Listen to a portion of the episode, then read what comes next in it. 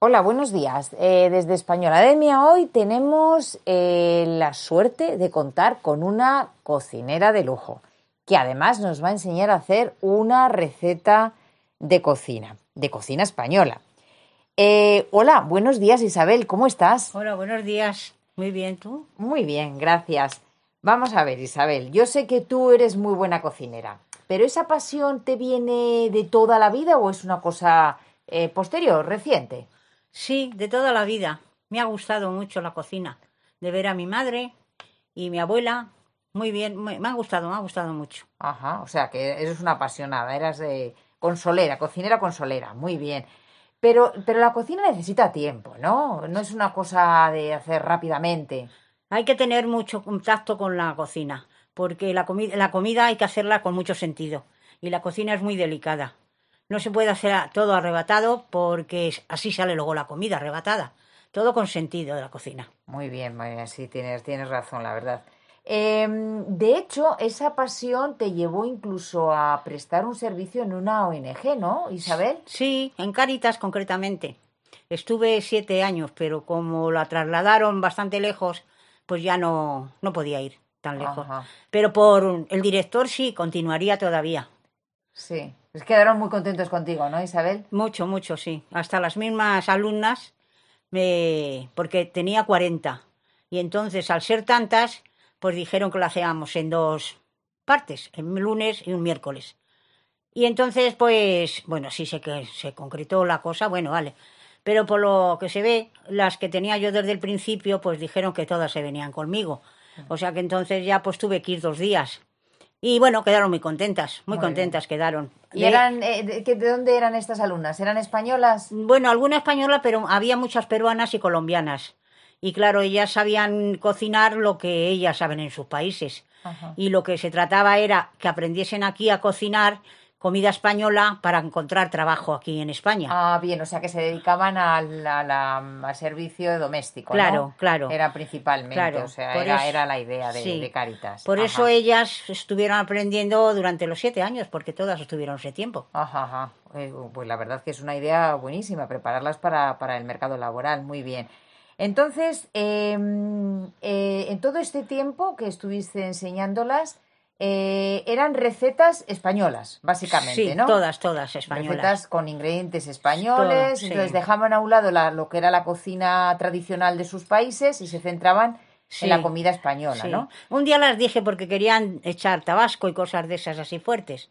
Y les dije, ¿puedes ir a una casa y a, a decirle a la señora, ¿quiere que le haga una comida en mi país? Digo, pero ella nada más que va a querer un día. Ella va a querer comida española. Entonces lo entendieron. Claro, que era lo que se buscaba, que encontraran trabajo, no era aprender por aprender, sino para encontrar trabajo.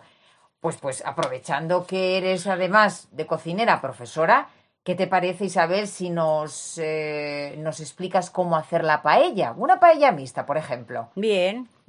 A ver, ¿cómo, si la, haces, la haces con pollo, pues fríes primero el pollo y una vez que has frito el pollo le pones en una fuente y lo que tienes que quitar es un poquito grasa porque ya sabes que, la, que el pollo suelta grasa quitas un poco y en ese, en ese aceite que he dejado para freír, picas un poquito cebolla muy menudita, un ajito muy menudito, pero no lo tengas mucho en el, en el fuego porque sabes que se arrebata, se quema. Puedes echar pimiento verde, por ejemplo, para dar un poquito gusto, que hay quien le gusta y quien no le gusta, pero bueno, puedes echar las tres cosas. Ajo, cebolla y pimiento lo rehogas bien y una vez que está rehogado, echas el calamar ya limpito que le tienes, echas las gambas, lo rehogas un poquito, las almejas siempre las das un hervor, una vez lavadas, las das un hervor por si viniese alguna con arena.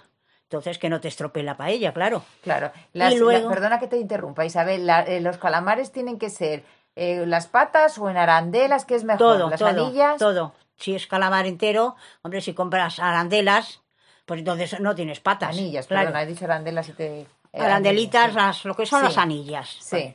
Entonces, una vez que las tienes ya limpias y todo, pues lo echas al rehogado que has hecho de la cebollita, el pimiento y el ajo. Todo eso lo pones a fuego lento para que no se te arrebate. Echas los calamares, echas las gambas y una vez que lo tienes ya rehogadito todo, pues ya pones la paellera y entonces echas por una taza de arroz dos de agua Lo mueves bien, le echas un poquito colorante para que coja color, echas una ramita si quieres de también de azafrán, si quieres, pero bueno, con el colorante te es suficiente. Entonces, echas un como media cucharadita, como para cinco personas, puedes echar media cucharadita de sal de las cucharillas de café. Y si no quieres echar sal, porque siempre el marisco tiene sal, siempre échale en el último momento, que todavía te quede caldo y lo mueves. Y una vez, una vez que tienes ya la, la sal echada, haces eso. Y si no quieres echar sal, echas una pastilla de creen, que te va a ser el mismo servicio. Y una vez que ya tienes todo, pues ya tienes todo rehogadito, pones el agua que te he dicho, una taza de arroz por dos de agua, según los comensales que sean, claro, tienes que echar.